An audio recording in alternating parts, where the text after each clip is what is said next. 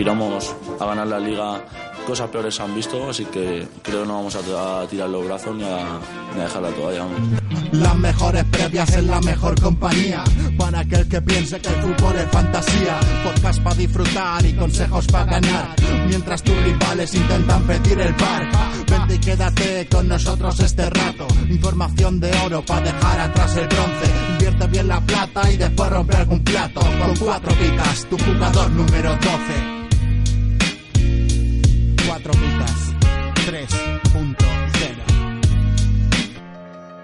Si lo último que haces antes de irte a dormir es revisar las pujas del mercado y lo primero que haces por las mañanas es comprobar que has fichado en tu fantasy, estás en el sitio correcto.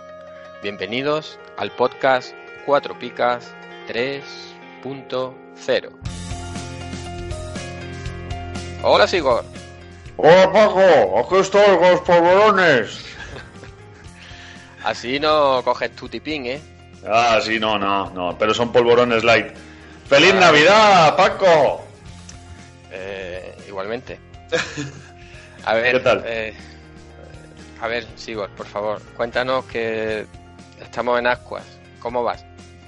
Mm, pues mal, he perdido el liderato, estoy a 7 puntos del líder bueno, algo remontable en una jornada, no es caso perdido, pero tengo que apretar esta última jornada como si me fuese la vida en ello. Bueno, tiene ahí casi dos semanas para intentar eh, hacer algún ajuste en el equipo, ficharte algún cojo, en fin, yo no te digo. Mm. Sí, sí, sí, me vas a decir, sí, sí, sí, voy a pedir ayuda desde la vieja guardia de cuatro picas. En fin, pues a ver, a ver qué pasa. A, ver, si tenemos todo, toda eh, la esperanza de cuatro picas, la tenemos depositada en ti. Malo. Malo. Pero bueno, cuando arriesgas tanto, ¿qué, te iba a decir? ¿Tú qué tal te has comportado? ¿Qué esperas de, regalitos y eso en Navidades? Ah, yo mal, yo mal. Yo carbón. Eh, ¿Carbón? Sí, este año no. Además he tirado la, la liga de, mala forma, porque en el tramo final vendí, a los que no debía de vender, fiché lo que no debía de haber fichado y así no se puede. Así que, que nada, muy mal. A por la copa, Paco, a por la copa. Bueno, a ver qué se puede hacer, pero bueno. No, no, este año no, no es el mío y eso que mi grupo no es especial, vamos, no está siendo especialmente o al menos no está el líder no lleva muchos puntos. Mm. pero no no. Este año no es el mío. ¿qué vamos a hacer? ya digo mi esperanza está depositada en ti. Le deseo toda la suerte del mundo a tu rival y a mm. ver qué, puede pasar. Veremos. Esta semana tienes que saludar a alguien. Eh, no, no, en principio no. Bueno, eh, felicitar estos días tan especiales a, a toda nuestra audiencia y poco más. Qué cumplido eres. Yo siempre, ya sabes que. bueno, pues no nos vamos a no nos vamos a entretener más y una vez hechas las presentaciones, arrancamos.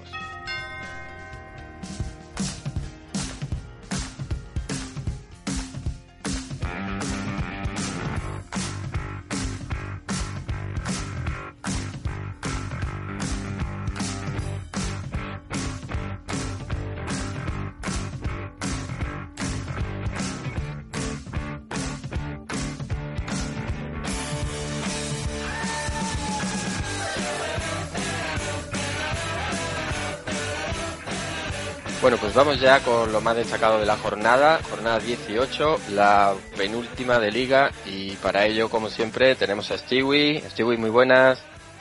Hola, muy buenas chicos, ¿qué tal?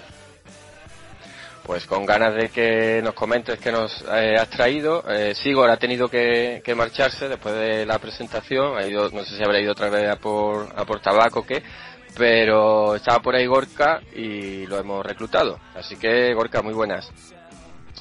Muy buenas, Paco. Muy buenas, Igor. Aquí estoy, de jugador número 12, preparado para los. ¿Cómo que muy buenas, Igor? Eh, bueno, imagínate, empezamos fuerte el programa. Muy buenas, Stewie. Muy buenas. ya le gustaría a Sigor tener estos deportivos. Pues sí. Oye, yo viendo las horas que son, más que tabaco, Sigor habrán palmado ya el desayuno con el almuerzo, que por eso lo, lo esculpo. Entiendo que no esté. Bueno, esa nada de crecimiento. Sí, de barriga. bueno, pues vamos a, retomar ya lo que es la penúltima jornada antes de, del corte de, de media liga. Y empezamos pues con un Eibar Granada y chorreo de goles en un viernes. Festival de la pica y también el Festival del negativo. En el Eibar Granada, todos los jugadores del Eibar con dos picas o más. Y resaltar un excelente Pedro León que se lleva tres picas después de dos años luchando con las lesiones.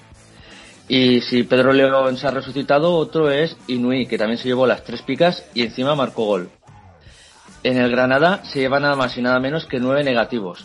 ¿Dónde está ese Granada que no bajaban de las dos picas de principio de temporada?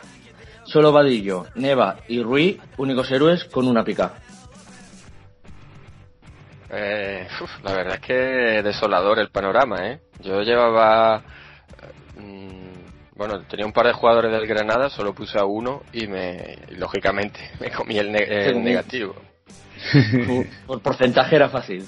Sí, sí, totalmente, no sé. Sí, fue. Al final el cronista este también es muy de extremos. Eh, cuando gana, eh, puntúa muy bien y cuando.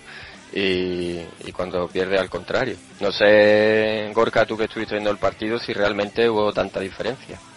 Yo creo que no peco de, de subjetivo cuando digo que el Granada la verdad es que no hizo nada, ¿eh? no, no dio ningún miedo en ningún momento, no tuvo ocasiones que nos hicieran sufrir.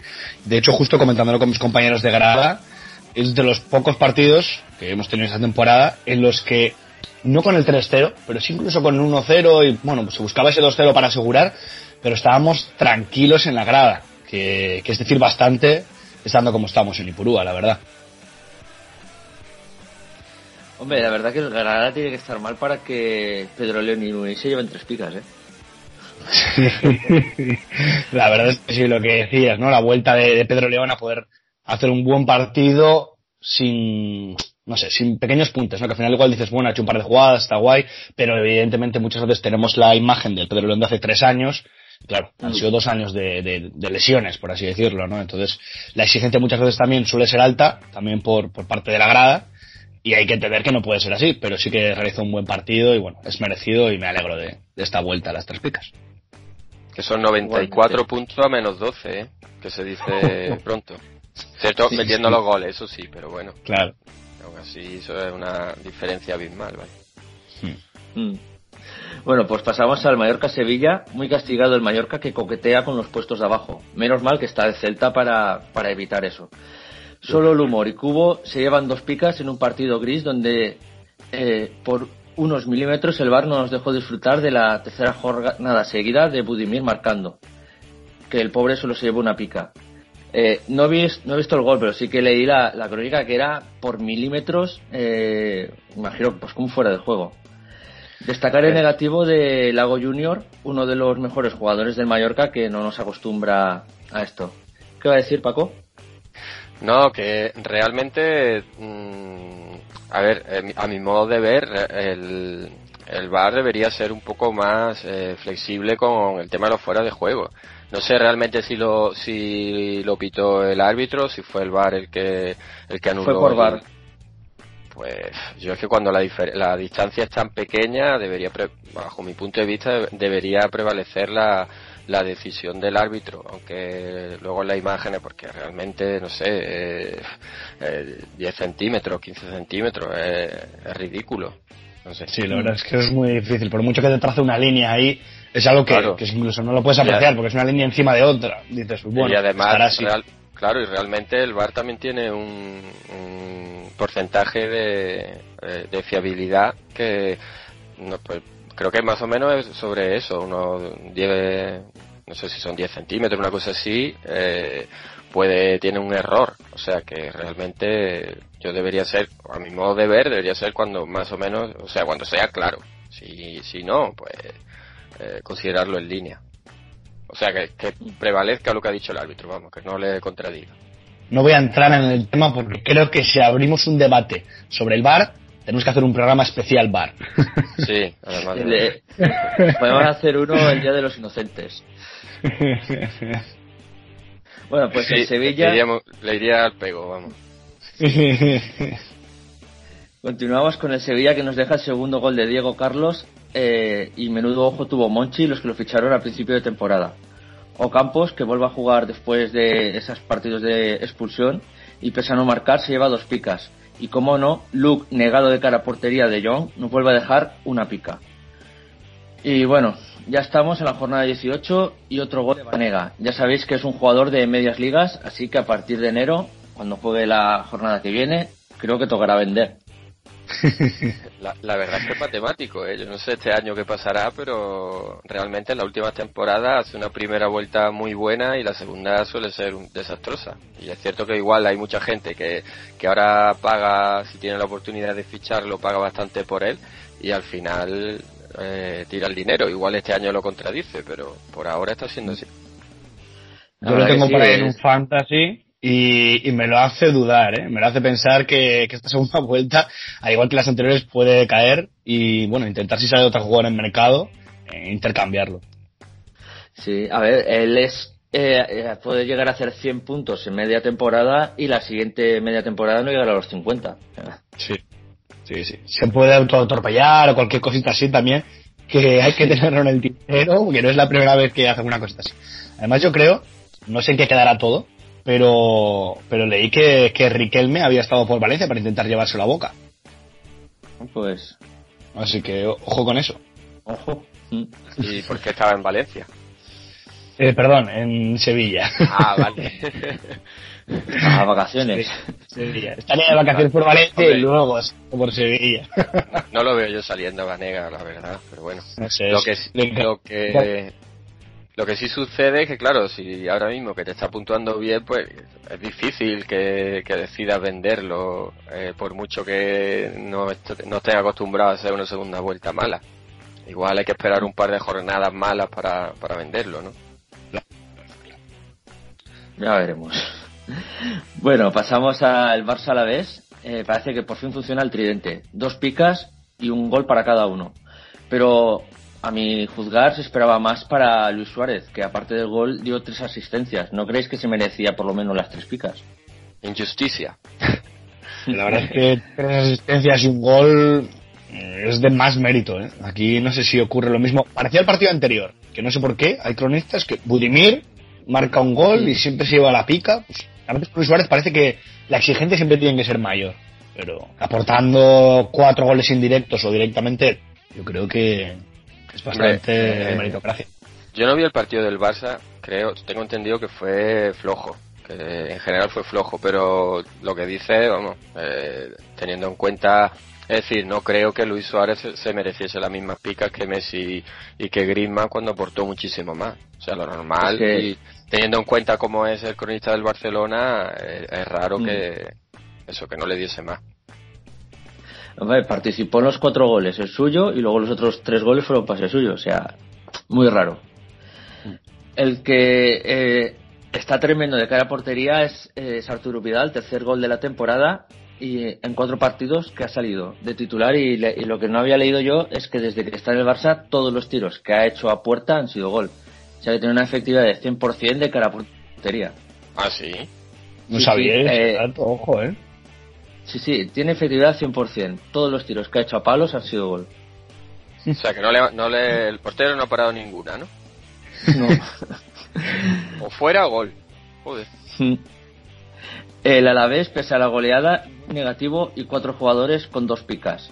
Lucas, eso sí, otra pica y nos está volviendo a mal acostumbrar.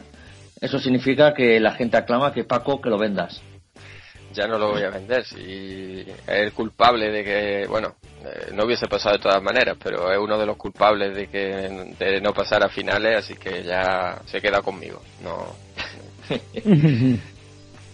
Y luego Alex Vidal es el plus del Alavés. Eh, yo creo que se esperaba más y solo lleva un, un dos y medio de media en, en lo que va de temporada. Uf, el partido, este justo en el Barça a la vez, yo lo vi bastante desquiciado, ¿eh? Tuvo sus más y sus menos también con Piqué, no, no ganaba ningún duelo y lo vi bastante fuera del partido, Alex Vidal. Bueno, pasamos al Villarreal Getafe. y a Gerard Moreno se le está pagando la estrella. Octava jornada sin marcar y esta semana ya baja la pica. Por lo menos las jornadas anteriores siempre nos tenía con dos picas y, y bueno, parece que, que se está acabando el chollo. Moy, el goleador, único jugador que se lleva las tres picas y estupenda toda la defensa grogueta que se llevan todos dos picas. Oliveira solo necesitó 15 minutos para llevarse dos amarillas y cascarse un menos 5, un festival. Y Cucurella, único jugador del Getafe con dos picas. Y ahora mi pregunta es, ¿dónde está el Jorge Molina del año pasado? Porque esta jornada se ha cascado también un negativo. Uf, pues la verdad que uno de los jugadores que más ha bajado el rendimiento, al menos en los fantasy, el que lo Sí. fichase este año pensando que, que tendría algo parecido al Jorge Molina del año pasado, tiene que estar bastante decepcionado. Vamos. La verdad que sí, y además, pues como hemos estado hablando semanas atrás, Ángel saliendo de, del banquillo le está siempre pasando por encima. Sí, pero este año en re- ni, ni Molina ni, ni Mata está... Ni Mata. Sí, lo que pasa es que lo de Molina es más sangrante, porque realmente es que Mata de vez en cuando me- mete algún gol y, y bueno, está haciendo, no está haciendo tan destacado como el año pasado, pero bueno, algunos puntos está dando, pero Molina es que, eh, que está haciendo... Sí, es que eh, más han podido bajar. Sí, Mm. Bueno, para terminar pasamos con el Valladolid-Valencia, frío, viento y lluvia en Pucela. Y pues lógicamente poco fútbol. El Valladolid se mereció más, que mereció más, se llevó pocos puntos. Eh, a ver, ya aquí me rayó y todo. Bueno, se llevó pocos puntos por fin tras una retaila de negativos y Pica Guardiola nos deleita con un gol y se lleva dos picas. Aún no se sabe lo que son hacer tres picas, o sea, por lo menos el chaval para, una vez que marca gol también se le espera que, le den alguna vez tres picas. Eh, Joaquín, cuando no está lesionado, le renta la titularidad 5 de media en lo que va en estos partidos de, después de recuperarse. Castigada la delantera del Valencia, eh, para una vez que juega el pobre Rubén Sobrino le ponen un negativo como a Rodrigo. Y quien se aprovechó su momento fue Vallejo que metió gol. ¿Alguien lo puso? difícil. Sí, la verdad. como, no sea que- la, como no sea la liga de mercado o algo así, es complicado. Bueno, eh, la verdad que, que es difícil. O sea, aún por Rubén Sobrino, teniendo a Gameiro y, y Maxi lesionado, podía alguien apostar, pero, pero Vallejo creo que, que ha sido muy, muy difícil que alguien lo tenga puesto. Ferran, que se le exige más o no lo sé, pero esta vez asistencia y solo se lleva una pica, hace un poco tongo para lo bien que está jugando el chico. Y Jaume, otra vez dos picas y me parecieron pocas, porque la verdad que, tuvo un gran, o sea, bastante faena, vi el resumen y, la verdad que tuvo paradas de bastante mérito. No sé lo que pasará cuando vuelva Chiclesen, porque la verdad que Jaume eh, está a un nivel tremendo. Esa vuelta de Jaume como, como cuando él resurgió, ¿no? Que lo pusieron ahí casi entre lesión y lesión y, y lo hizo bien. Y ahora que parece lo mismo, ¿no? Aprovecha siempre esos momentos muy bien, eh, Jaume Domenech. Sí, un portero bastante fiable y siempre a nivel fantasy siempre ha respondido. ¿eh? Mm. Sí. Una dudita, Rubén Sobrino justo volvía de lesión, una cosita así, porque ha estado tiempo fuera, ¿verdad? No sé si tenéis el dato por ahí. O... Ahora te lo busco, pero no me suena que estuviera lesionado. A ver. Eso porque tenía recuerdo desde que había estado lesionado, que también, independientemente de estar lesionado o no, si están Rodrigo, Maxi Goles o Gameiro sanos, No, eh, que sea, es que sea ha, ha estado tocado en la última jornada, ¿eh? Vale, porque depende de las recuperaciones también, no sé si será igual, no sé, un jugador que, que pueda tener sintonía ahí, o que igual puede ser una oportunidad. Bueno, luego comentaremos en algún momento con las salidas, pero. Pero vaya, eras, son sus, sus grandes escaparates, ¿no? Aprovechar estas oportunidades con los otros tres lesionados para poder dar un golpe sobre encima de la mesa, para quedarte en el Valencia, o bueno, para futuros. Mm. Y bueno, pasamos al domingo y comenzamos con un Leganés contra el Español. El Leganés, en racha, pues bueno, pues abusa del Español que lo hunde aún más. Todos los titulares se llevan dos picas y Barry White se lleva las tres y segunda jornada consecutiva que marca. Kevin, desde que es titular, lleva 8,25 de media y vale poco más que medio millón. Ojito con este jugador porque la verdad es que está empezando bien. otra jornada con sangría de negativos para los pericos. Y, como no, los delanteros los más castigados. Solo Darder, como la semana pasada, y Diego López, los jugadores que se llevan dos picas. ¿Cómo está el español, eh, chicos? La verdad que, y mira, y, eh, como pasa con la Copa de la UEFA, el otro día Copa del Rey, ganan, yo creo que son partidos que no, no son necesarios mantenerte en esas competiciones si quieres asegurarte el presupuesto de, del año que viene en segunda división. A mí me parece de locos. Incluso ayer empezaron a salir noticias de que Machín podía salir, de que se había fijado en San Paoli. O sea, lleva nada de jornadas y ya se está, independientemente de que todo sea está falso, ya empiezan a tambalearse las cosas, esto te genera dudas. La verdad es que año complicado para los pericos. Habrá que ver ahora el mercado de, de Navidad a ver qué es lo que hacen. Bueno, Y, pasamos- no, sí, so- perdón. solo comentar que por el contrario muy muy positivo el, el Leganés que lo venimos diciendo en la Sí. última jornada y también con el cronista que igual que estaba siendo muy castigado el Leganés pero que teníamos claro que cuando fuese ganando partidos esa tendencia iba a, a cambiar eh, y iba a, a cambiar 180 grados como, como así está haciendo. Es decir, que todos los jugadores tengan como mínimo dos picas, pues che, vamos, y, con lo barato que están, te da una Sí. idea de, de lo pun- o sea, de, de lo rentable que puede ser si, si, si mantiene la línea.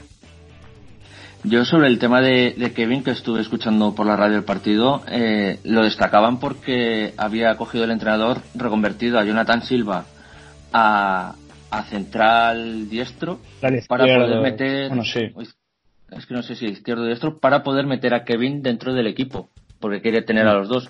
Y es eso, de Kevin desde que lo ha puesto de titular, que creo que son cuatro partidos, son 8,25 de media. O sea, tremendo. Sí, sí, sí, es que está dando, está dando datos objetivos. Lamentablemente contra nosotros, contra el Z también, pues consiguió un gol. Entonces al final, si entras, lo haces bien y encima eh, puedes colar alguna pica extra además con este tipo de cosas, la verdad es que el golpe de efecto que está haciendo el Vasco Aguirre en el Leganés está siendo más que importante. Sí. Bueno, y pasamos a un derbi, a los Asuna contra la Real Sociedad. No será, porque no he hateado yo a este jugador, pero segunda expulsión de Roncaglia en cuatro jornadas. Menos ocho puntazos. Qué lástima que marca Aridane y se lleve solo una pica. La alegría la pone el Chimi con dos goles, enorme temporada, y es otro jugador que también aquí lo venimos ensalzando, de con él te puedes ir a la guerra, que el Chimi te va a salvar de todas las balas, Hmm. y, y está pues, de una manera increíble. Otro que está enorme es Edegor, con las tres picas y el gol. Remiro, pese a los tres goles, se lleva unas merecidas tres picas. Quien parece que también se está adaptando es Isaac, que vuelve a marcar. Eh, la verdad que eh, por el tema de, de Isaac me, me parece extraño. No sé si al final acabará quitándole el puesto a William porque no, no está teniendo tanta suerte de cara al gol. Y dos jornadas seguidas ya lo quitó contra el Barça y puso a Isaac de, de titular y encima marcó. No sé si, si puede ser un cambio de aquí a, a las próximas jornadas. Eh, yo creo que va un poco por racha. Eh, llevaba varios partidos mm, sin tener muchos minutos y, y sin marcar, lógicamente. Y luego contra el Barcelona, pues marcó. Y, y ahora el que parece que, que está negado de cara al gol es William José. Y me da la sensación de que los va a ir alternando durante toda la temporada. Como al ser delanteros que, que eso, que va por rachas, pues igual intenta aprovecharse de, de las rachas positivas de, de uno y otro. Además que son muy diferentes los dos. ¿eh? Sí, la verdad es que sí. La verdad es que sí. Pero yo creo que a Isaac le viene mejor. O sea, quiero decir, creo que a la Real le viene mejor tener a William José como titular y poder sacar el recurso de Isaac desde el banquillo que viceversa. Porque creo que Isaac desde el banquillo sí que te puede dar otra frescura o, o cuando el equipo está más cansado, el equipo rival, poder aprovechar esos espacios que William José. Que William José desde el banquillo, a priori, a no ser que quieras colgar melones a, a la cazuela, no te da cosas diferentes. Mm. Bueno, pues pasamos a un Betis contra el Atleti. Y Kevin le sienta a Bartra la posición del medio. Segundo gol consecutivo. Y bueno, pues aprovechemos que igual le cambia la posición de delantero en Navidad, porque a este paso va, va a terminar siendo el que meta los goles en el Betis. Eso sí, pica y gol. Canales con dos picas, se lleva casi siete de media en las últimas cinco jornadas, con el mal principio de liga, ya no recuerda al Canales del año pasado. La Cazón no estuvo contenta con el juego del Atlético y pese a la victoria, muy tacaña con los puntos. Morata, damnificado, se llevó la pica y gol. Eh, este es el Joao que conocíamos, con pica y gracias. Quien sí fue el de la batalla, de por lo menos este racanismo de la cronista, fue Correa, con 13 puntazos. Sí, Pues dije, Correa es o puerta grande o enfermería, ¿eh? o los 13 puntos o el negativo, no hay un término medio. ¿eh? sí, sí. Pero no sé, el, el, o sea, la, la falta de gol que está teniendo el Atlético siempre la aprovecha Correa, ¿sabes? Eh, es un jugador que, que incluso ha llegado a tener momentos de titularidad por, por las lesiones y no sé yo si, si se merece más la titularidad que algunos jugadores, pero es el, el jugador que siempre ha salido en los momentos de más de más falta de gol. Ya comentamos en, creo que fue hace dos jornadas, que eran los peores números de la historia del Atlético de Madrid desde que se creó la liga de, de cara a gol. Es la verdad es que sí que le faltan jugadores importantes ahí, ¿eh? Y no seré yo el máximo valor de Correa de cara al gol, porque es un jugador que tiene más tarjetas que goles en toda su carrera, pero sí que es cierto que es un jugador que cuando está en el campo revoluciona mucho el partido, porque tiene una actitud muy como el Chimi, ¿no? De este, este rollo que le gusta mucho al Cholo, de que te va a pelear todo, te va a abrir el campo, te va a correr aquí, te va a presionar, y al fin y al cabo, eso, ya no sé si directamente le puede trasladar a, a que él encuentre el gol, pero sobre todo para que el equipo contrario se esté fijando en él con dos personas y pueda abrir huecos por otros lados. Que no al Chimi. Lo leí que tiene la cláusula de 25 millones, que es bastante goloso para, para la cara Navidad. El Chimi con el Cholo gana la Champions, ¿eh? bueno, pasamos a un partido que no me gustaría leerlo así, pero que es el Levante Celta. Capitán General, Morales coge los mandos de Levante para hundir al Celta con tres picas, que son las segundas que consigue este año. Segundo doblete de Roger en tres partidos. Otro que está que se sale, en este tramo la cosa no pasa que no pasa con Nisbardi, que no está teniendo su año. Otro invento de Oscar que no cuaja. Eh, no para de marcarnos cada jornada cambios en el. Esta vez salimos con tres centrales y bacala. Cuatro no activos en el que más destaca es Rafinha, que ya lleva dos en lo poco que ha podido jugar. Y otro que está irreconocible con el año pasado es Santi Mina, que apenas pasa del 2 de media. La verdad es que aquí a mí me dejó muy a medias sacar este 11 contra el Levante, salir tan arropados, intentar como buscar ese juego al espacio a la contra, no creo que fuese la mejor opción. Pero bueno, sí que es cierto que empezamos ganando. Y bueno, pues ahí yo me callé y no dije nada, pero no sé si es que no sabemos luego leer los partidos o intentar cambiar de sintonía cuando vamos ganando, pero, pero vamos, se nos fue el partido y se nos fueron los puntos. Sí, a mí me pasó como a ti. El 11 que sacó de inicio no me, no me gustó, pero claro, cuando se puso ganando dije, pues será la, la solución. Y luego ya vimos que no, que, que no sé. Eh, que juegue Costas no me, no sé. Jorge Saez me parece que, que podría estar mejor, pero bueno, eh, no sé. A mí todo lo que es ahora mismo también, dejar, ¿quién lo diría? Eh? Porque hace igual dos meses o un mes y medio no contaría con él para titular. Y ahora mismo no puedo contar un partido en que Sisto no sea titular. Porque en el estado que ahora mismo está, yo creo que, y para lo que Oscar pide, a un extremo, yo creo que tiene que estar sí o sí. Y los partidos que no ha salido de titular se han notado de que nos falta algo. Mm. Pero bueno, no sé, yo creo que aquí es más tema anímico que no, porque si haces un 11 jugadores por nombre, el Celta pues, pues tiene supuestamente un equipazo, ¿no? Pues jugadores como Denis, Rafinha, este tipo de gente debería dar otro plus, pero ya no es una cuestión de nombres ni de nada, sino de oficio y de mentalidad. Eh, de intentar el... algún partido y, y sacar algo.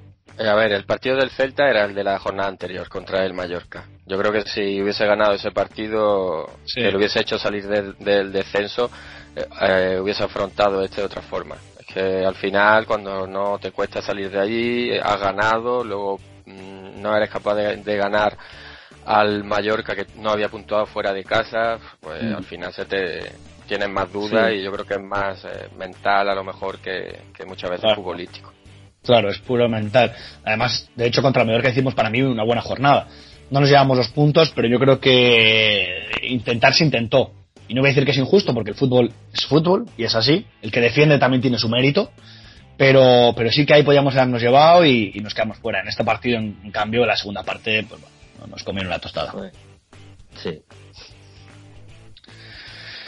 Y bueno, y pasemos a, al Real Madrid contra el Atlético de Bilbao. Y pues bueno, otro que le dio un arrebato en el 11 es a Zidane. Muchos cambios en el 11 y cómo no, a ver quién acierta que juega militado. O que Isco, que se sale la jornada pasada, esta ni juega. quien sí juega y un segundo negativo es Gareth Bale. Y quien está en racha es Courtois, que se lleva dos picas por sexta jornada consecutiva. Por otro lado, dos caras en el Athletic. Los seis jugadores de, la retaguardia con dos picas, salvo Íñigo y Simón, que se llevan tres picas. Y por otra parte, los cinco jugadores del ataque se llevan tres negativos y una pica. Codro, siempre que es titular, se lleva negativo. Y para terminar, y destacar la segunda victoria del Deport después de los 19 partidos, que esto también tiene que quedar aquí como, que no esté Sigor, la puntilla. La puntilla. quedar eh, una buena. Eh, pobre. A ver, pues yo eh. realmente lo de Zidane no me parece, es decir, creo que es lo que está haciendo durante toda la temporada. Vamos, de hecho, en, el, en la previa de cuatro picas acertamos la alineación a excepción de Militao. Y me imagino que. Militao jugó porque Barán estaría tocado o algo, porque de hecho cuando se lesionó Militao mm, metió a Nacho en lugar de, de Barán, que si no igual hubiese puesto hubiese puesto a Barán. No sé, lo que sí es cierto es que para el partido tal como lo planteó el Atleti, yo creo que le hubiese convenido al Madrid tener a Isco en el campo, que un jugador más creativo y que buscar algo diferente, porque al final los ataques del Madrid eran muy previsibles y en general muy fáciles de defender por parte del, del Atleti. Pero bueno. Sí, Alguien, un jugador así, al fin y al cabo, cuando el, el rival está tan encerrado, bueno, encerrado, tiene tantos hombres dentro del área, pues sí que te puede resolver el partido, pero si quieres jugar a pues bueno, pues con Rodrigo y Vinicius, intentar correr cuando el Atleti salió con, cinco hombres atrás, es muy complicado. Claro, por ahí. no tenía posibilidad de correr prácticamente, vamos. Claro. Pero bueno. Bueno, pasamos a las eh, sorpresas y al fiasco. Eh, como portero Remiro, el portero que nos sorprendió de la noche a la mañana con su titularidad, debuta en las tres picas. Y eso que le metieron tres goles. Esperemos que no sean las últimas. Bueno, ya te digo, y en defensa, pues esta semana lo vamos a compartir con Bartra y Diego Carlos. Ambos marcan por segunda jornada consecutiva. Eh, lástima que Bartra fuera picagol, pero Diego Carlos está a un nivel excepcional y es el único defensa que supera los 100 puntos. Y, y llevaba Diego Carlos, que lo habíamos comentado, un par de, picas eh, consecutivas, es decir, una pica, dos veces una pica. Hmm. con lo cual, bueno, pues... Lo compensa, lo compensa. Lo compensa. Sí, dije, dije que la, la, vez que hizo dos picas seguidas, eh, eh, en Rachu me parece que ocho jornadas con dos picas. Ahora ha hecho dos picas seguidas y lleva dos jornadas marcando, o sea que... Bueno, ahora tocan otra vez las picas sueltas y, y volveremos al salto. Sí, sí. A ver, bueno, y en el centro del campo, Pedro León, que llevábamos eh, muchas jornadas recordando que ya no es el que era antes de la lesión, así que esta jornada que consigue las tres picas es justo reconocérselo y esperamos que consiga mantener el nivel de esta jornada. Hombre, siempre, bueno, es lo que venimos diciendo, un jugador que del que siempre se espera mucho porque hemos visto su, su nivel eh, en el Eibar ha, estado espectacular siendo de los mejores medios de a nivel fantasy de la liga y, bueno, no nos acostumbramos a, las puntuaciones tan bajas que venía teniendo. Y en la delantera Barry White, el Lega pues lleva tres jornadas marcando y suma puntos que ya le hacen salir del farolillo rojo. Y Barry con nieve de media, con nueve, ¿no? Nueve, nueve. el diccionario ha hecho ahí de la suya. Los duendes. 9 de media en estas tres jornadas le convierten en el mejor y más fiable de los jugadores del Lega. No, de hecho marcó él y marcó en City y en City fue de dos picas y él y, él se llevó tres. Mm. Además un jugador eh, bueno, como mm, pelea mucho y aporta bastantes cosas, pues al final siempre creo que lo le, suelen primar, lo, lo suelen sobrepuntuar los cronistas, valorar. Sí, aunque, aunque no marque gol, suele llevarse buenas puntuaciones, a pesar de que no encuentre la portería. Y hay que eh, no hay que olvidar que, que en Fumondo puede jugar también de medio, con lo cual, Mm. pues, más Es recomendable. más goloso. Claro. Mm. Y luego, como fiasco, que ya lo habíamos comentado antes, Antimina, la joven promesa de la cantera, está a años luz del de temporadas atrás en el Valencia. Ahí así es muy difícil olvidar a Maxi Gómez. Se esperaba mucho más de, del gallego. Bueno, es que no hay color entre Santi- o sea, entre esta Sí, sí. versión de Santimina y Maxi Gómez, aparte que son jugadores diferentes, pero vamos, Eh, es que bueno, Ma- Máximo para mí es otro delantero. Evidentemente por eso mismo Máximo quiere ir al Valencia y Santimina pues quiere volver al Celta, ¿no? Pero, pero sí, se esperaba mucho más de él, más que nada del proyecto en general. Como lo mismo que pasa con Rafinha y con Denis Suárez. Son jugadores que se fueron y que estábamos ahí intentando repatriarlos todos los años. Y ahora que llegan, pues bueno, pues el, el equipo es- está como está. Y bueno, lo que hemos hablado antes, ¿no? Una cuestión más mental que deportiva. Bueno, Sí. a ver qué pasa con él. Pues no sé si tenéis algo más que comentar sobre esta penúltima jornada. No, No, la verdad es que no.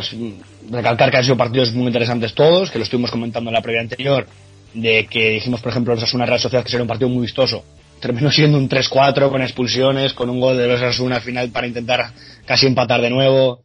Los partidos trampa del Betis Athletic, que realmente al Atleti le costó ganar. Así que la verdad es una jornada muy interesante y ojalá la que nos venga sea igual de apasionante. Muy bien, pues hasta aquí lo más destacado de la jornada y Stewie volvemos ya para el, el año que viene, después de la, de la última jornada, de la jornada 19, de la última jornada de la primera vuelta, que volveremos con el repaso a, a lo más destacado de la jornada. muy bien. Eh, que paséis unas buenas fiestas y, y nada, no os paséis con el champín. El champín no es peligroso. pues venga, Stewie. Vale, pasarlo bien. Igualmente, chao. Adiós. Agur.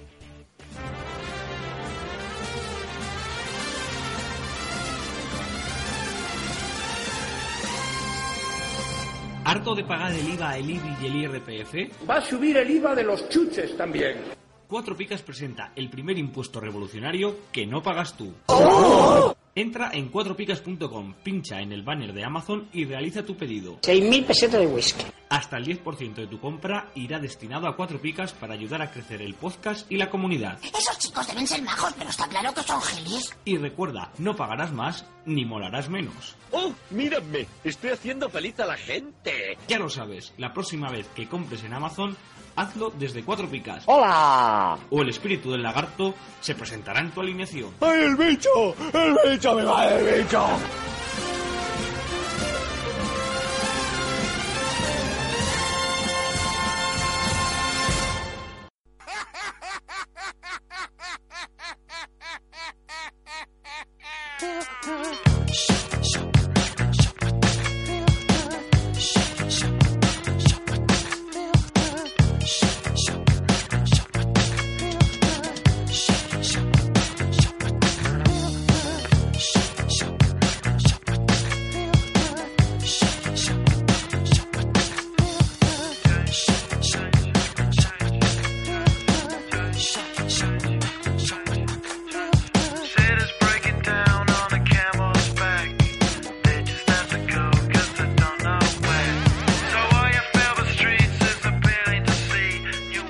a todos, familia Cuatro Picas. ¿Qué tal? ¿Cómo estáis encarando esta primera recta de las Navidades? Espero que todo bien, porque la liga ya se nos termina en este 2019. Muy buenas, Marty. Pues eh, sí, como siempre los tipsters os presentamos el consultorio, donde analizamos vuestras preguntas con el máximo rigor, como bien sabéis. Y bueno, eh, esto aquí en, en mitad de estas fiestas navideñas que van a, seguro que van a reportar unos cuantos kilos de más. Sí, efectivamente, esperemos que no, no pase mucha factura ni a nosotros como, como presentadores ni a los futbolistas en- de la liga profesional. Y bueno, como siempre recordaros que podéis dejarnos nuestra, vuestras preguntas en el 606 970233. Y si no os apetece enviarnos un audio, nos lo podéis dejar también por escrito. Y si no, cualquier cosa que se os surja durante la semana, nos lo podéis dejar por Twitter. Esta semana hemos recibido un audio de, un oyente que repite, que sepáis que podéis repetir pregunta, y vamos allá con ella. Hola tipsters, ¿qué tal estáis? A ver, os comento. Eh, resulta que este año en mi liga de siempre, por fin voy el primero. Y entonces mis amigos se han inventado ahora un reinicio al principio de la segunda vuelta para ver si así me ganan. Normalmente siempre jugamos con eh, 40 millones menos el valor del equipo. Pero claro, ahora en la segunda vuelta los precios de los jugadores buenos están bastante más por encima que a principio de temporada y nos estábamos planteando dar una prima. Vale, pues lo que os quería preguntar es cuánto dinero nos recomendáis que demos a cada jugador para compensar esa subida en los precios del mercado. Eh, la liga es en Vivenger. Muchas gracias. Muy buena, querido oyente. Pues sí, sí, esto suele pasar en las ligas. La gente se pone rabiosa y entonces se inventan ideas, ¿no? Para, para destronarte eh, de la primera posición. Pero bueno, nosotros hemos, hemos creado nuestra, nuestra forma para, mm, para resolver esta duda que tienes. Y se llama, vamos, básicamente hemos hecho el barómetro Messi, que ha sido eh, ver cuánto valía Messi al principio de agosto y compararlo con eh, su valor actual y entonces más o menos ver cuánto de media eh, ha subido y entonces poder calcular cuánto puedes dar de prima. Esto te lo va a explicar Marty, a ver si a ver si lo consigue a ver si lo consigue explicar bien. Sí, sí, he estado ahí con los números un poco. Pues mira, he cogido la fecha del 1 de agosto, que normalmente es cuando empiezan muchas ligas en, en Biwenger, y Messi, y Messi ese día valía eh, 22,8 millones. Y hoy, el día que estamos grabando el programa, vale 29,8. Eso quiere decir que Messi ha subido un 22% de precio. Por lo que si hacemos el 22% de los 40 millones que das, yo creo que deberías hacer una prima de unos 8,8 millones. Y Pau me ha dicho, 8,8 está, está raro ese número. Mejoradlo 10, ¿no, Pau? Sí, bueno, yo daría de si, si a ver, si queréis tirar por lo alto 15 millones, si queréis tirar por lo bajo pues unos 10 millones o así. Y así, bueno, es un poco más apretadito, ¿no? Sí que es cierto que los jugadores van subiendo de valor y, un jugador bueno te puede costar pues pues eso, de 10 a 15 millones básicamente. Sí, sí, efectivamente. Y además los jugadores en general ya se han destapado.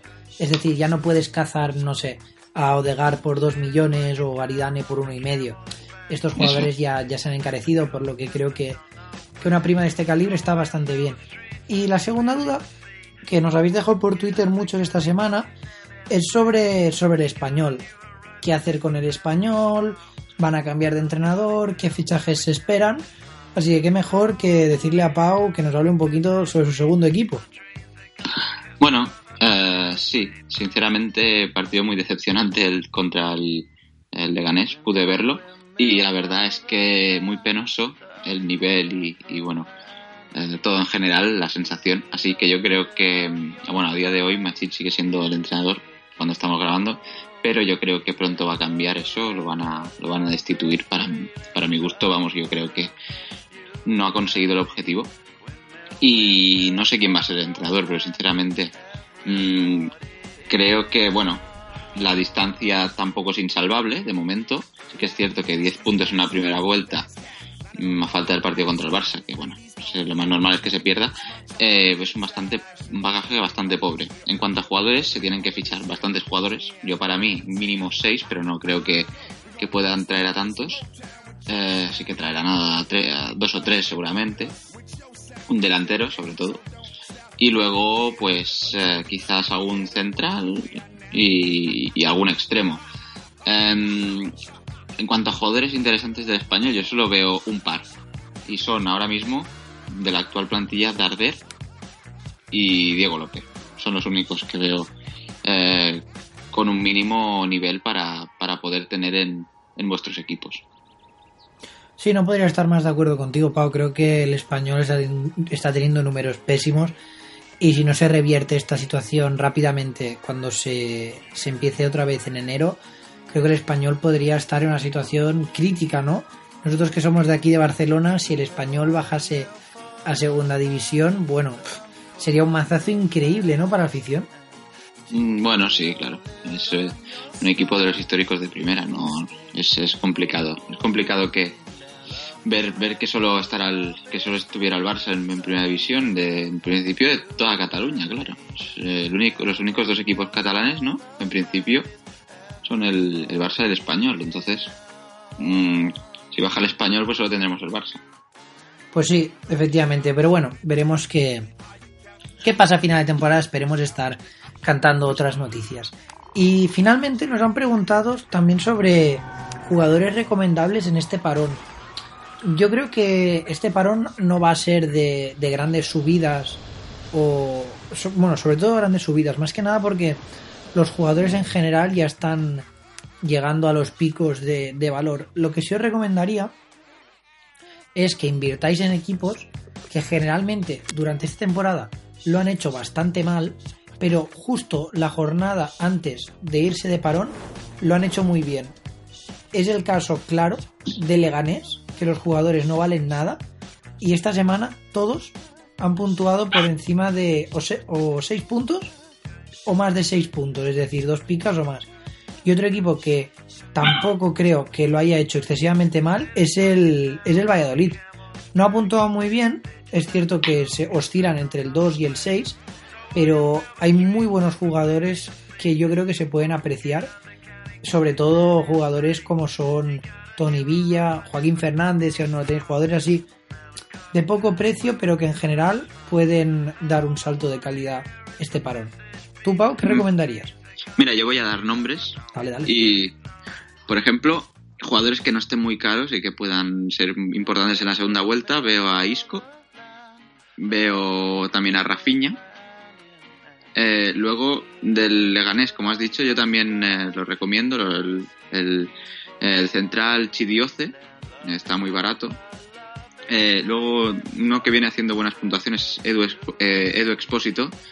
Em, y luego quizás Jordi Alba, ¿no? Jordi Alba sí que es verdad que no viene haciendo muy buenas puntuaciones, pero está bastante barato. Entonces, mm, yo creo que siempre Jordi Alba suele estar cerca los del valor de los, bueno, en Wenger 10 millones. Sí, Así que quizás Jordi Alba un caro, pero un jugador similar a Jordi Alba en cuanto a demarcación en el campo y que creo que es la, la inversión por excelencia de este parón va a ser Lucas Olaza, ¿no? Sí, sí, también, también. Que lleva unas puntuaciones buenísimas en las últimas tres jornadas, sin contar la que se está disputando ahora. Lleva 10, 6, 6, 2 y 11. La verdad es que se está destapando como un gran lateral, por lo que creo que este parón es el jugador a tener en cuenta. Y también si quieres seguir con nombres propios, ya recomendé a todo el Leganés, pero bueno, sobre todo Braithwaite, ¿no? Que parece que los últimos tres encuentros, 13, 9 y 6, lo está haciendo bastante bien. Así que por mi parte, recomendaros Leganés sobre todo y Lucas Oraza. Pues sí, bueno, hasta aquí el programa de hoy. Eh, esperemos que tengáis una feliz Navidad y nosotros pues eh, os escuchamos y, y nos escucháis el año que viene, eh, si Dios quiere. Sí, hombre, esperemos que no nos hayan, no nos hayan despedido. Y bueno, recordaros solo el, el audio, el, perdona, el número de, del programa una vez más, es el 606 9702 33. Así que felices fiestas, chicos, y a cuidarse.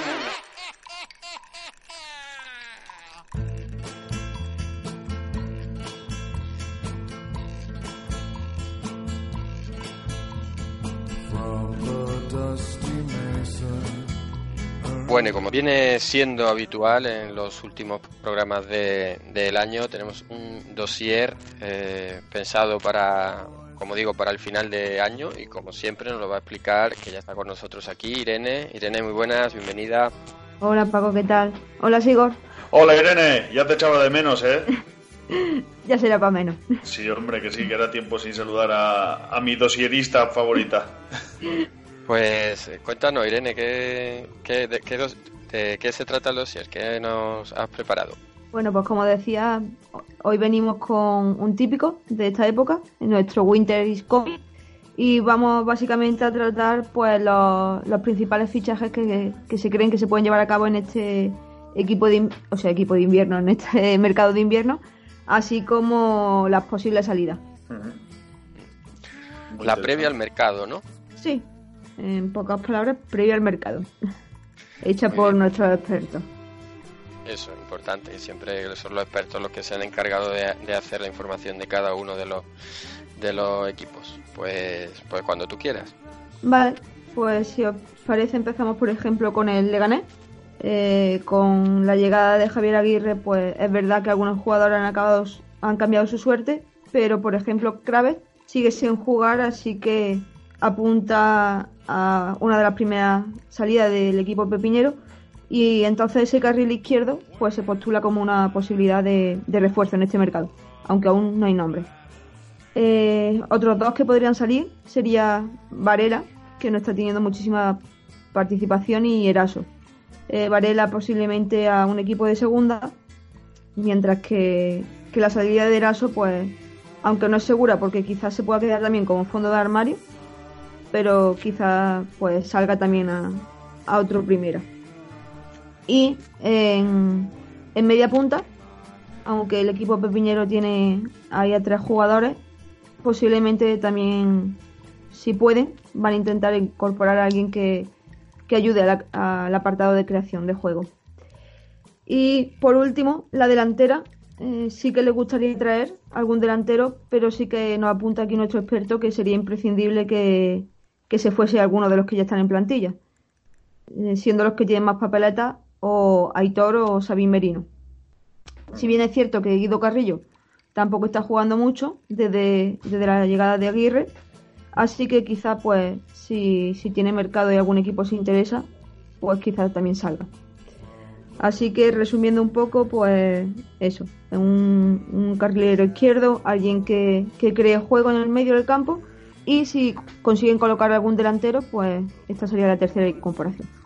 Pasamos con el Pucela. Vamos. Venga, bueno, pues el Valladolid está en una situación bastante complicada para la Secretaría Técnica. El equipo necesita retoques y el límite salarial, como suele ser habitual en, en los equipos más humildes, pues aprieta. Eh, por parte, primero de todos, las salidas. Eh, se busca salida para Lunin, Javi Sánchez y De Frutos, que son cedidos por el Real Madrid, no cuentan con minutos y los merengues le buscan salida. Eh, por otra parte, a los jugadores que ya se les buscó salida en verano, como Luismi, el Acen, Plaza o Aguado, tienen pretendientes y alguno quizá vaya hacia la segunda división española. Otros que no están rindiendo como se esperaba, pues eh, Barba y, Porro. Pues eh, no se ha comentado nada de ellos, pero bueno, podrían pedir una salida en busca de, una nueva oportunidad. Y por último, eh, nos comenta el experto del Real Valladolid, Alberto, que podría algún equipo venir a pagar los 12 kilitos de, Salisu, aunque sería un caso bastante excepcional. Y si se dan estas salidas, eh, pues bueno, se podrían eh, buscar opciones que mejoren lo que hay. Pues si sale Lunin haría falta un suplente para Masip, eh, repescar a Caro, bueno, pues eh, habría bastantes movimientos si hay esas salidas, siempre en las mismas posiciones. Eh, nos, eh, nos apunta aquí ya para terminar con el Valladolid que en el lateral izquierdo hace falta un suplente para Nacho, ya que Barba pues no termina de funcionar. Y en ataque no se esperan movimientos de entrada, ya que todos están participando y se confía en los tres puntas, aunque la falta de gol pues debería levantar alguna, alguna alerta. Nos apunta aquí un bonus track el, el experto y nos dice que el filial está jugando una gran temporada, por lo que algún jugador podría tener alternativa. Eh, apuntad por ahí el, el nombre de Miguel de la Fuente, que es una de las grandes esperanzas de, de los blanquivioletas. Bueno, Yo después de lo de Loren de, con, el, con el Betis no doy nin- ningún jugador que venga del filial, lo doy por eh, recomendación mal día. Bueno, pues si os parece pasamos a Osasuna, donde el gran reto del equipo rojillo es retener a, las piezas clave del equipo. Y se está hablando mucho en los, los últimos tiempos de la posibilidad de que haya ofertas por el buque insignia, como es el Chimi Ávila, y que parece que tiene equipos detrás, como son el Atlético de Madrid y el Sevilla, pero Osasuna en estos momentos remite a la cláusula de rescisión, así que, que comenta que no va a negociar por ninguno de sus jugadores importantes. Así que si existe la posibilidad de que salgan, eh, bueno, quitando a lo del el caso del Chimi, que bueno, parece que la salida que no sería descartable, pero es complicada por el hecho de que bueno, se remiten a la cláusula. Sí hay posibilidad de que salgan piezas que, que no están contando para Yago Barrasate. Así jugadores como Lillo o Brandon podrían abandonar la disciplina rojilla y otros como Perea podrían salir cedidos en busca de minutos y progresión en segunda división. Y en cuanto al apartado de, de entrada, nos comenta el experto que, según el director deportivo de la entidad, Bra- Braulio Vázquez, eh, solo se moverá ficha por algún futbolista que pueda aportar un plus inmediato al equipo, sin necesidad de adaptación previa. Con lo cual, el único nombre que ha sonado en las últimas fechas es el del jugador del Barcelona, Carles Pérez, y la intención de Osasuna podría ser eh, la de que Quique Barja, una vez superada su rotura de ligamento, volviera a formar parte del Promesa para tener minuto y ponerse a tono, por lo que el club navarro podría estar detrás de un hombre de banda para competir con Torres, Ibáñez y Rubén García, con lo cual pues Carles Pérez le, le vendría bastante bien. Y bueno, si nos dan al Chimi, que vayan buscando delantero. Lo bien que le vendría casi a cualquier equipo, pero al Sevilla, madre mía. Sí, sí. De- ya hablaremos, ya hablaremos de Sevilla. Ahora de momento nos vamos con el Mallorca. Y aquí nos apunta nuestro experto que hay muchas decisiones que tomar en este parón, ya que prácticamente, eh, fijaros la cifra, prácticamente el 90% de los fichados no ha tenido minutos. O sea, eh, un desastre, ¿no? El, el verano. Es el equipo que tiene el límite salarial más bajo de, de la categoría, por lo que esto es un impedimento. Y aquí nos apunta que, que necesita en torno a 12 o 13 jugadores, es decir, una, una remodelación total. Eh, así, por destacar, Feba, que parece que está siendo un puntal importante y que no, no se espera que, que se mueva. Y una opción interesante sería ejercer la cancelación de la cesión que mantiene el Mallorca sobre Luis de Galarreta en Las Palmas, pero eh, están todas las noticias apuntan a que a que el Mallorca no ejercerá esta- este derecho a cancelación, lo cual nos apunta aquí nuestro nuestro experto que considera que es un gran error. Realmente no, no hay nombre sobre el tapete, pero sí, sí mucho ojito ¿no? a todos aquellos que tengan jugadores de- del Mallorca, porque se esperan muchas salidas y por aquello del límite salarial, pues según, según salgan, así se podrán permitir más fichajes o menos. Lo único que parece, la única, aquí nos apunta que la única posición que parece que no sufrirá ningún cambio será la delantera, pero todo lo demás eh, se esperan salida y entrada. Así que nada, en Enigma nos dejan, sabemos que salen, pero no sabemos quién, quién quiere.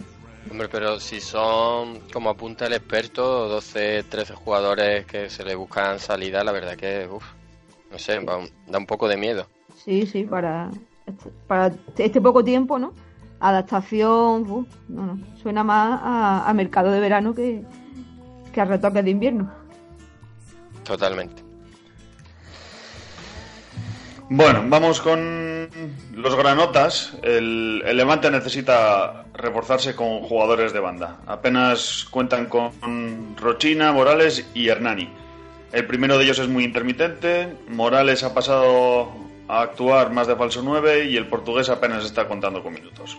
Finalmente se ha optado por reconvertir a Bardi a dicho puesto por la izquierda, recordando que es media punta o centrocampista ofensivo. Sin embargo, el play financiero no permitirá hacer grandes movimientos, tanto es así que no hay salidas. Que si no hay salidas, tampoco habrá nuevas llegadas. Eh, y salvo sorpresa, pues no, no se esperan movimientos. En caso de haber alguna baja, podría ser la de Iván López, todavía inédito esta temporada, que termina el contrato. pero a su vez cuenta con el salario más bajo de la plantilla, así que bueno, pues por esa parte tal vez no sea uno de los que más papeletas tengan que salir. Eh, por otra parte, la Almería habría mostrado interés en Oyer, aunque salvo notable oferta por el portero, pues eh, terminará esta temporada en el Levante.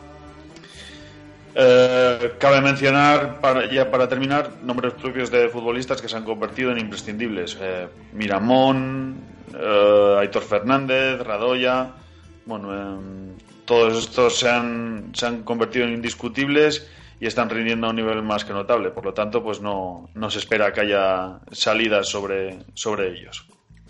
El otro día eh, leí una noticia que decía que el Levante tenía que vender, eh, bueno, no sé, por un valor, no sé si era, no, no quiero decir una cifra que me, porque no, no lo recuerdo bien, no quiero decir una cifra que me, que me para pillarme los dedos, pero que estaba obligado a, a vender de aquí al verano eh, para cumplir con, bueno, no sé exactamente si era, no creo que fuese el fair play, pero para cumplir con una serie de obligaciones o algo así. Con lo cual, si esa noticia es cierta, pues igual ahora no hay ningún cambio, pero mm, puede ser que haya movimiento en el equipo. Si no ahora en invierno, pues una vez justo cuando termine la temporada. Sí, eran 12, lo, vamos, lo acabo de mirar, 12 millones y medio antes de, del 30 de junio por el fair, fair play. Así que como tú dices, no suena Hombre, a, el caso es que sí. a mercado sí. para gastar. Claro, eh, lo que me refiero es que lógicamente, pues si tienen que vender por valor de 12, eh, igual no los venden ahora, pero lo que está claro es que no traerán nada salvo que sea gratis, porque vamos, no tendría mucho sentido. Bueno, pues pasamos eh, al Valencia. Los fichajes principales del equipo Che en el mercado de invierno será recuperar a la más de media docena de lesionados que tiene el equipo desde hace dos meses, sobre todo dos nombres propios de larga duración, como son los casos de Piccini y Guedes. No obstante, Celades, según afirman los medios locales, estaría interesado en tener un sustituto de parejo en la plantilla para darle algo de descanso al de Coslada y para buscar otras variantes de juego. También es posible que llegue un lateral derecho si la lesión de Piccini se alarga algunas semanas más, ya que el técnico andorrano no cuenta con Correa, que es su sustituto natural. Jugador, por cierto, al que se le busca una, una cesión para que vaya sumando minutos y ganando experiencia en la élite. Pasamos. La dicha cosa hecha, ¿eh? Eh, déjamelo a mí, Sammy, déjamelo eso así. Pasa a tu equipo favorito. No, por eso digo que me habéis dejado mi equipo favorito a cosa hecha. pues vamos con el. Con el Betis. En boca de Rubi y del propio presidente, se aseguran que al menos harán entre uno y tres fichajes, dando prioridad a, refor- a reforzar el pivote defensivo, el mediocentro organizador y algún atacante, a poder ser rápido. Nos apuntan aquí. Parece que Aleña está cercano a cerrarse y otros jugadores que gustan son Mar- Marco Llorente y Ferreira Carrasco. Aunque estos dos últimos, pues claro, se antojan un poco complicados, ¿no? en fin. Eh, del, de- del Betis, pues podrían salir traspasados o cedidos jugadores que no están contando eh, y que no están tampoco puntuando mucho, como Francis, Javi García, Captón, o como se llame, y, y Lainez. Aunque es verdad que el mexicano está teniendo importancia en estos últimos partidos, por lo cual eh, su salida tampoco sería eh, inmediata. Lleva, lleva varios partidos consecutivos jugando. Pero Mm. bueno, al final me imagino que será si, si trae a- algún pivote defensivo más, pues puede salir alguno de o bien Javi García o bien Captum. O como se diga. como Pero bueno, Y por Bilbao, ¿quién, ¿qué tenemos? Sigor. Bueno, pues me habéis dejado el equipo más complicado, como siempre, para, para el mercado invernal. Venga, eh, pues en Bilbao no se espera ninguna alta en la primera plantilla. Posiblemente se confiará en la recuperación de algunos jugadores pues, que llevan bastante tiempo lesionados, como Aduriz, y la entrada de Íñigo Leque o de Larrazábal por Óscar de Marcos. Que ya sabéis que de Marcos está lesionado para larga duración por problemas en el tobillo. En cuanto a salidas, parece clara la de el eusko rumano Ganea, que no cuenta para Gaisca Garitano. Puede que Villalibre y Guruceta se les intente buscar un destino como cedidos. Y hasta ahí el mercado del Athletic Club. Bueno, pasamos al Villarreal, donde tampoco se esperan grandes movimientos, pero sí una incorporación que de hecho ya lleva eh, varias semanas o incluso meses entrenando con, el submarino amarillo, como es el conocido por todos, de Giuseppe Rossi. Y para ello eh, deberán dejar alguna ficha libre, si no están mis datos eh, equivocados. Y, y podrían salir, quienes más papeletas tienen, es Leo Suárez, que, que, vamos, que ya leí también hace tiempo que, habían hablado con el club para que para salir del equipo ahora en, invierno. Y también tiene papeletas Cáceres. que ninguno de los dos está contando con, minutos. Pues si no tenéis nada que comentar, vamos con el Eibar. Eh, las palabras de los consejeros del Eibar parece que confirman que el límite salarial no será un problema en este mercado de invierno y el Eibar pues podrá lanzarse a- al mercado a, reforzar alguna posición.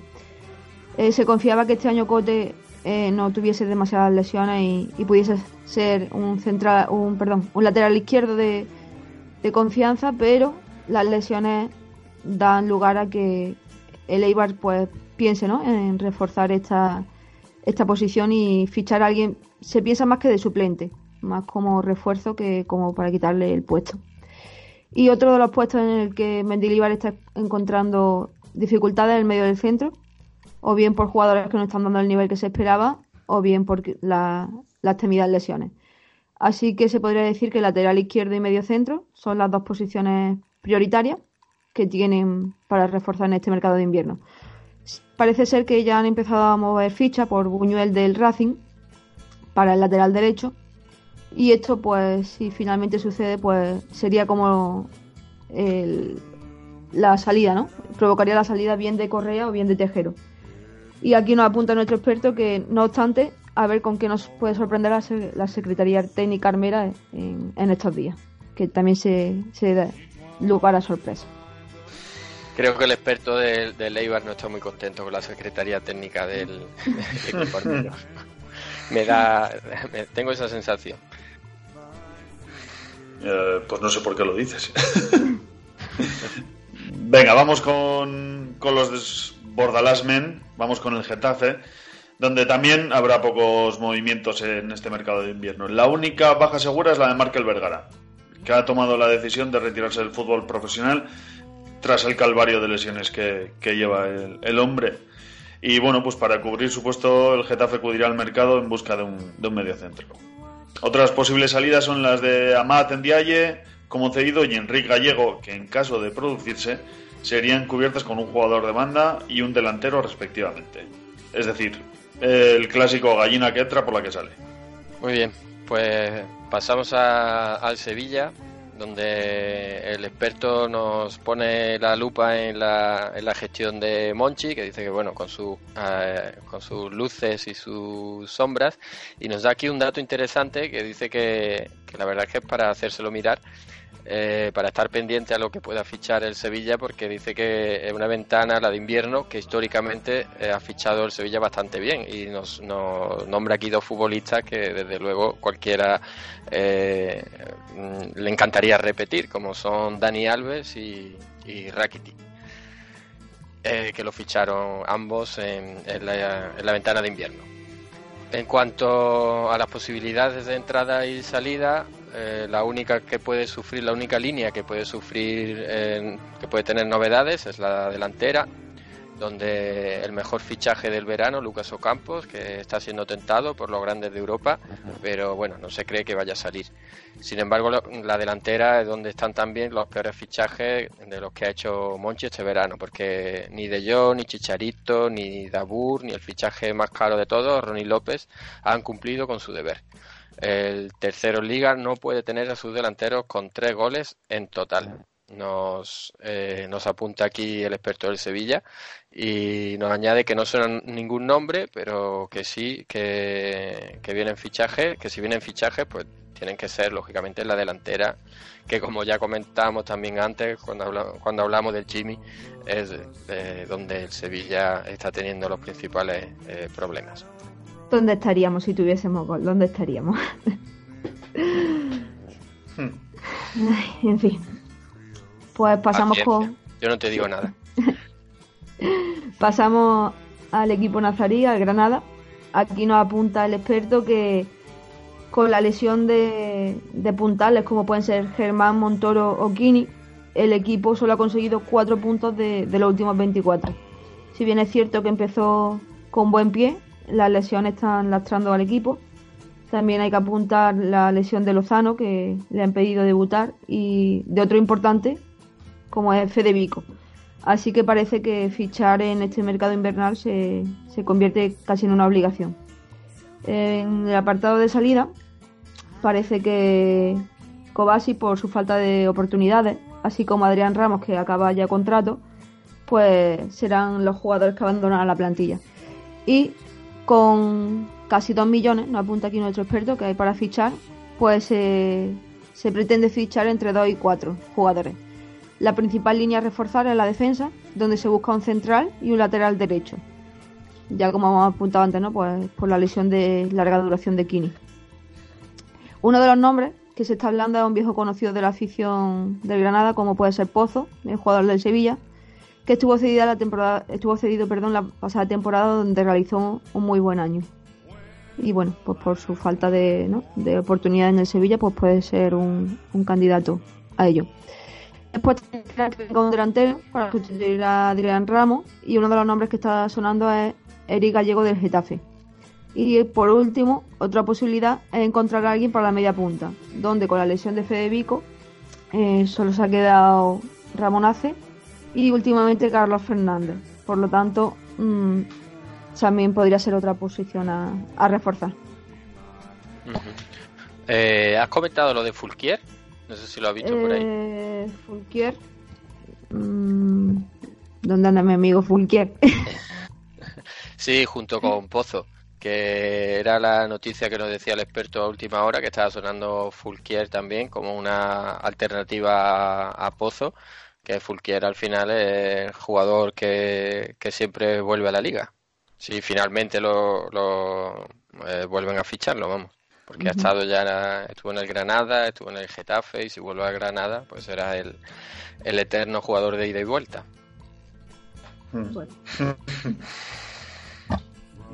Bueno, vamos con la Real, otro equipo cortito que me dejáis eh, de hacer. No se espera mucho movimiento en este mercado en la Real, ya que los refuerzos del mercado estival fueron importantes y están dando el rendimiento esperado, incluso más, salvo la apuesta de Sagnan. Eh, Alguacil ya dejó claro que Barrenechea no saldría cedido, que parecía una probabilidad a, priori. Y salvo ofertón del fútbol inglés por Janusay, que ahora mismo no, no se prevé, el belga seguirá como mínimo hasta junio en la Real. Otra remota posibilidad es la de Rubén Pardo, que no está contando y acaba contrato en verano, que se quiere hacer caja con él, pero tampoco parece probable. El fichaje de este mercado es la recuperación inminente de Illarramendi. Así pues, en, este mercado invernal a priori no debería haber apenas movimientos en Zubieta. Bueno, pues y Yarramendi, que realmente al nivel que está la Real y sumándole a Yarramendi en buena forma da, da miedo, ¿eh? Mm. Sí, hombre, uf, eh, estamos ante un histórico del fútbol. La, la que- vamos, la naranja mecánica va a ser esto. bueno, un saludo a Joan, que va a venir a atacarme a mi WhatsApp personalmente. Sí, pero además con, con todo merecimiento. Eh, bueno, pasamos al Celta, donde el experto, que, ya lo tuvimos aquí antes, pero siendo lo más destacado de la jornada, eh, nos comenta que las lesiones han mermado la portería celeste y actualmente los dos porteros del banquillo están en periodo de, con lesiones de larga duración y solamente está Rubén Blanco disponible para el técnico. Con lo cual es posible que venga un portero, pero eso sí, eh, vendría, un, vendría como suplente. Es decir, que a nivel fantasy realmente nos apunta el experto que tampoco sería eh, muy importante el cambio. En cuanto al centro del campo, hay posibilidad de que salga Fran Beltrán en calidad de, cedido y con esta salida se eh, podría incorporar un 5 puro y así tener otra alternativa a, los muchos interiores que tiene el equipo.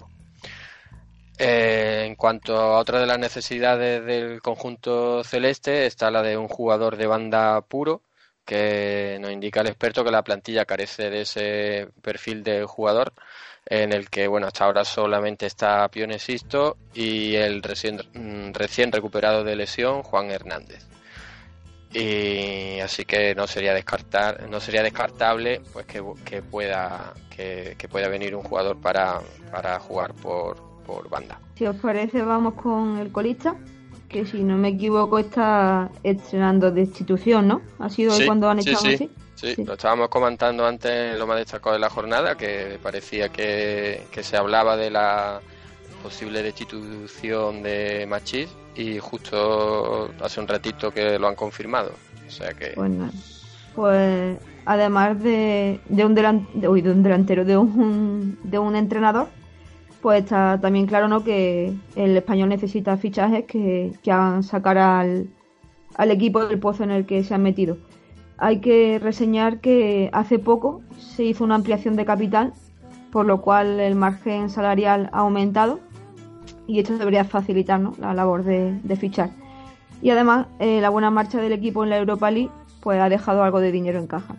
Curiosamente, a pesar de, de la situación del equipo, no, no, no apunta muchas salidas.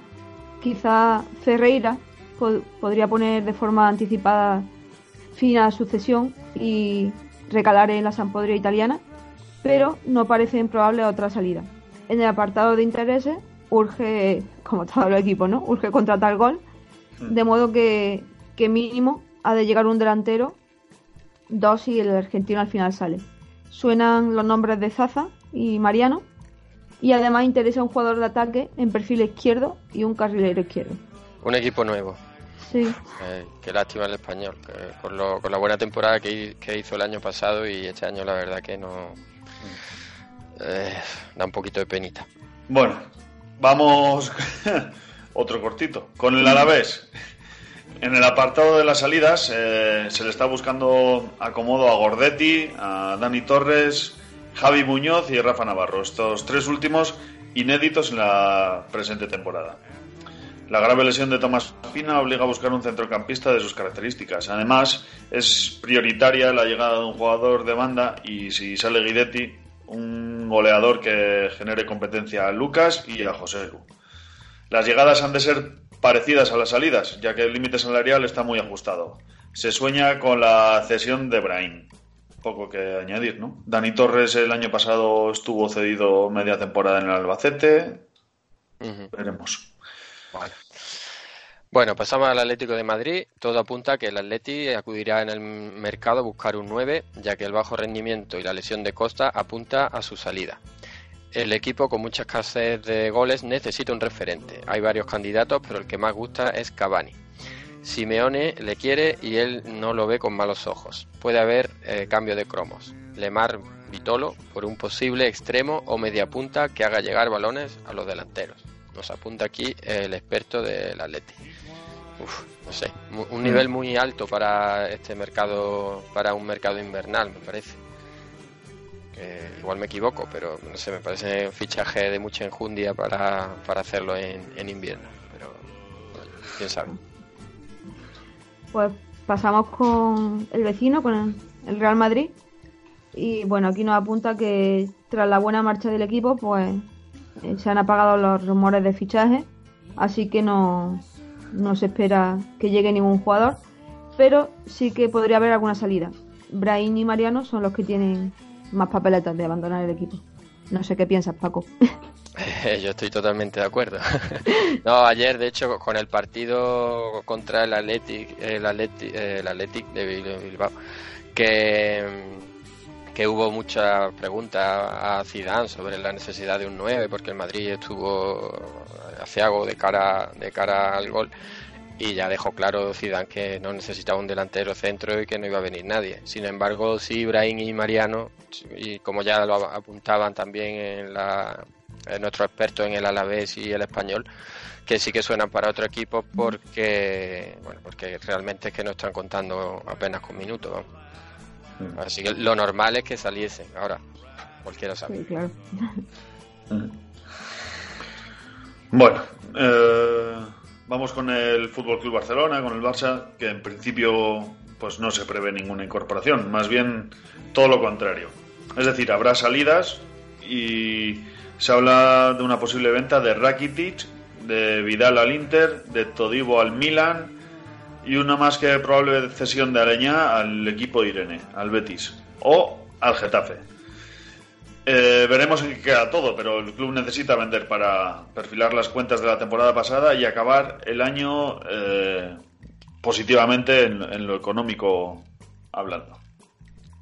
Sí, es que en el Barça últimamente está- tienen que hacer ejercicios de cuenta un poco complejos, ¿eh? Eh, no sé, Aleñá está sonando mucho, pero al final eh, lleva, está jugando, lleva tres partidos seguidos jugando y, y no sé al final si saldrá o, o irán, eh, o la salida irán hacia otro lado, más bien eso, ¿no? De Rakitic y Vidal, pero uf, no sé. Cambio importante si salen, ¿eh? A Rakitic la cogemos. Por De Jong, ¿no? Sí, no, ese ya es regalado, ese, ese no se cambia, ese es regalado ya.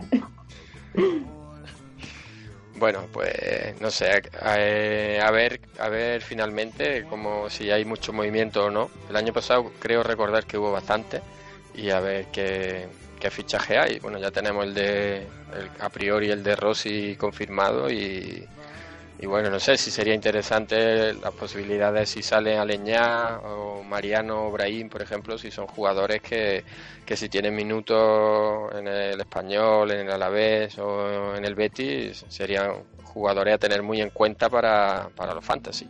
Y además interesantes porque al no estar teniendo muchos minutos suelen ser jugadores que están libres.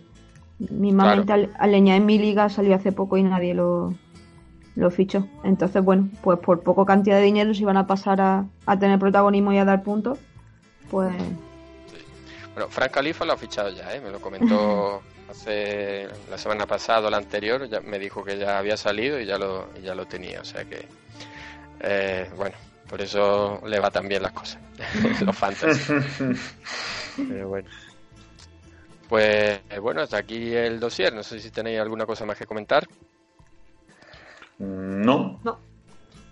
los, los expertos han dictado sentencia, nosotros callamos. Como para discutir. Sí, sí. Pues nada, Irene, pues muchas gracias. Nada, vosotros. Felices fiestas, Irene. Igualmente. Adiós. Navidad. Adiós.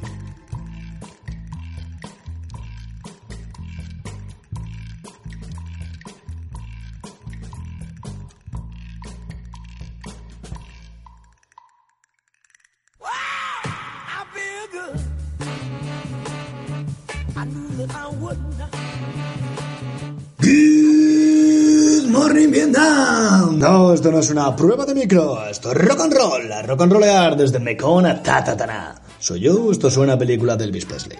Esto es Cuatro Picas y vengo a anunciaros nuestro número de WhatsApp para que nos enviéis vuestras dudas, sugerencias o participaciones en juegos. El número es el 606-970-233. Mensajes o audios con vuestra voz más sexy las 24 horas del día. Cuatro Picas.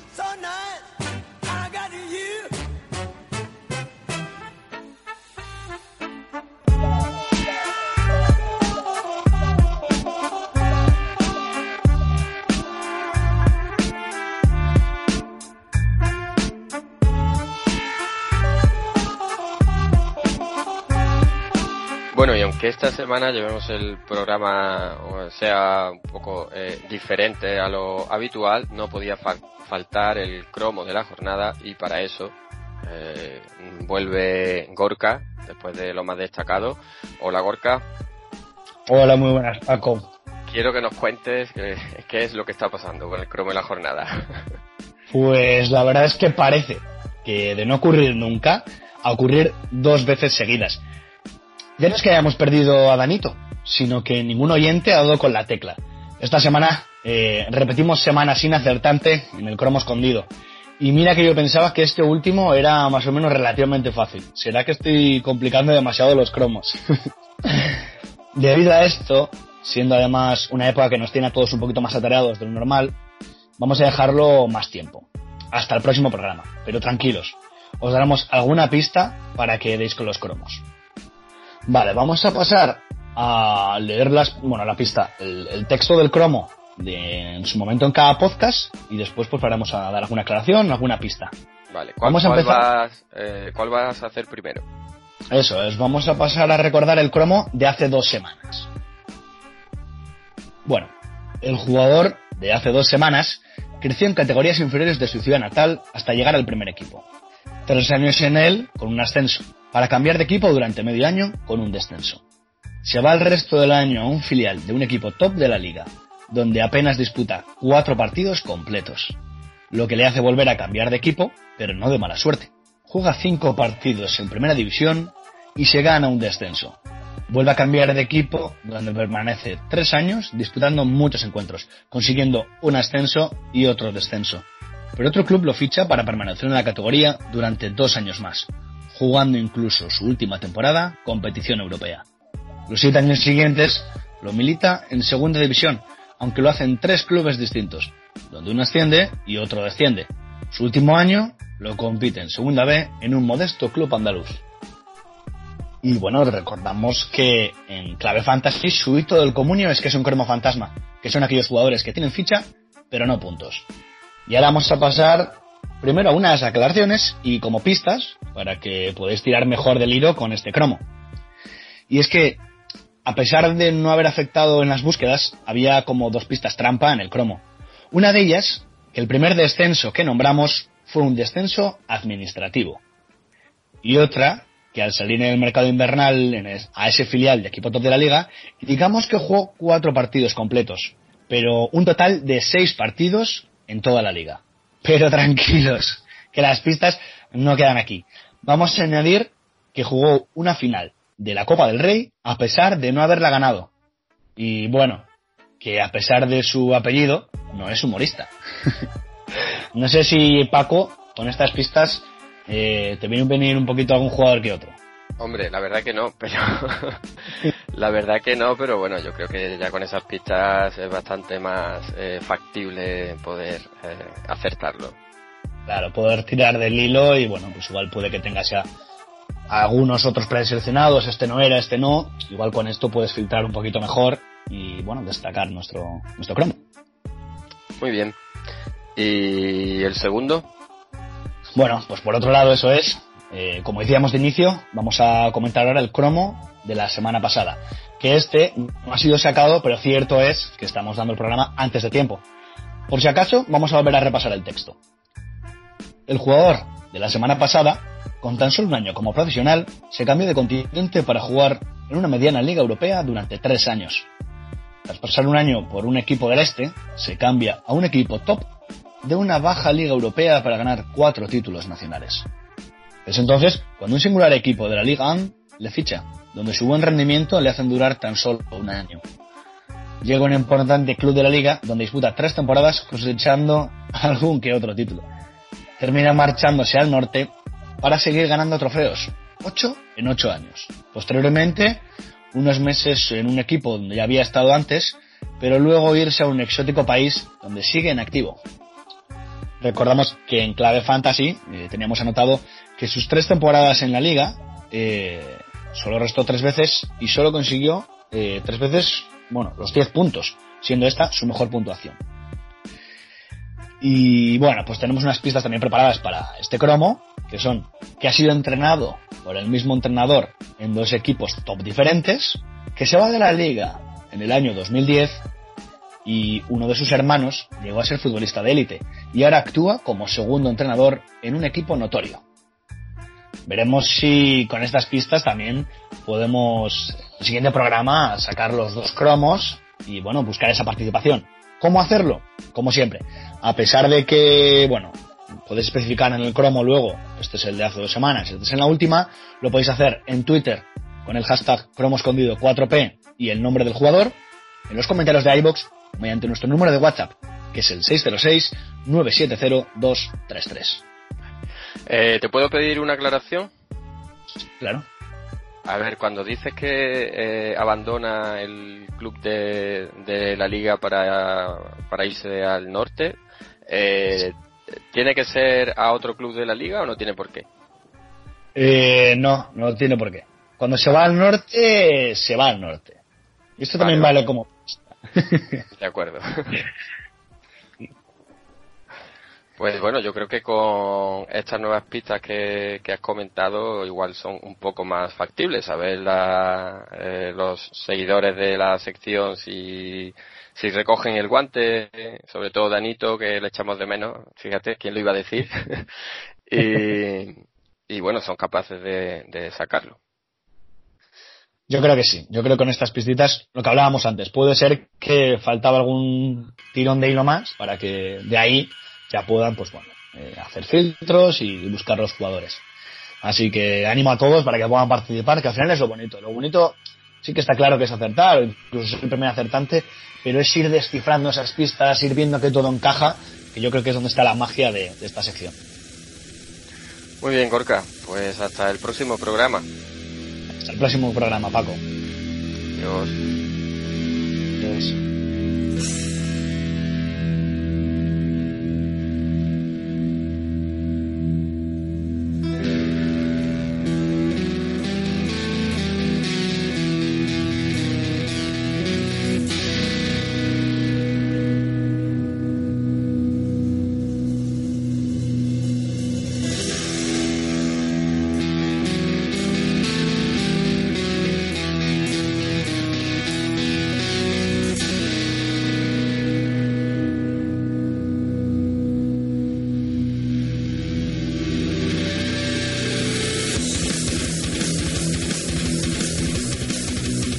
Aquí el programa de, esta semana. Esperamos, como siempre decimos, que os haya resultado entretenido y también a la par que, útil. Y bueno, todavía, todavía algo de margen hay para, ya para Papá Noel está estrecho, pero para los Reyes quizás sí, ¿no? Sí, hombre, sí, sí, sí. A ver, eh, los que vais a pedir vuestras cositas a los Reyes Magos a través de Amazon, no os olvidéis, como os decimos todas las semanas, de entrar en cuatropicas.com, pinchar sobre el enlace que os llevará directamente a Amazon y ya está, no tenéis que hacer nada más. Simplemente compráis con normalidad, no vais a pagar más y a nosotros nos vais a dejar una propinita, un pequeño aguinaldo, como se dice en estas fechas, que nos sirve para mantener viva toda la comunidad y todo el mundo cuatro picas. Eh, de ahí salen los premios, sale eh, la página web, salen un montón de cositas que luego, bueno, pues eh, se invierte en el, en el mundo cuatro picas. Así que si lo hacéis así, pues nosotros muy agradecidos. Muy bien, pues dicho lo cual, solo queda eh, desearle pues bueno, feliz eh, Navidad a todos los oyentes, buena entrada también en el año y si bien el día para la siguiente jornada, que empieza, si no estoy equivocado, el viernes 3 de enero, no sacaremos eh, previa, porque bueno, teniendo en cuenta estas fechas que son un poco complicadas, eh, podemos decidir entre familia o podcast y sintiéndolo mucho nos vamos a tener que quedar con la, con la familia. Pero eh, puede ser que sí que haya eh, programa esa semana, ¿no, Sigor? Sí, eh, estamos trabajando en ello, como decía alguno, eh, para hacer un programa muy especial en Navidades que nos encanta. No puedo dar más pistas, prefiero que sea una sorpresa y emplazar a, a todos los oyentes al próximo programa que seguro que también les gustará. Bueno, pues ya decimos, y para la primera para la primera semana del año, si finalmente hay programa, será el especial que está comentando Sigor, es decir, ya avisamos que no que no habrá previa Sí que la habrá, como siempre, en cuatropicas.com. Eh, supongo que en YouTube eh, también la también la habrá. Así que Sí. todos muy atentos, como siempre, a la página web y, y a YouTube. Y el programa habitual sí volverá la siguiente semana con lo destacado de, de la última jornada de liga. Ya sabremos, Igor, si te has clasificado por primera vez para finales o no. Bueno, si me, si me clasifico, espero que nuestro equipo de redes sociales lo anuncien a bombo y platillo. Bueno, pues eh, lo dicho, como ya decimos, atentos a la primera semana del año para ver si finalmente es posible hacer ese especial y si no, volveremos, eh, si no hay ningún contratiempo, el 8 de enero con un programa ya habitual. Así que muchas gracias a todos los que nos eh, escucháis, los que le dais a me gusta, los que nos dejáis comentarios y hasta el año que viene. Hasta el año que viene. ¡Horry Christmas!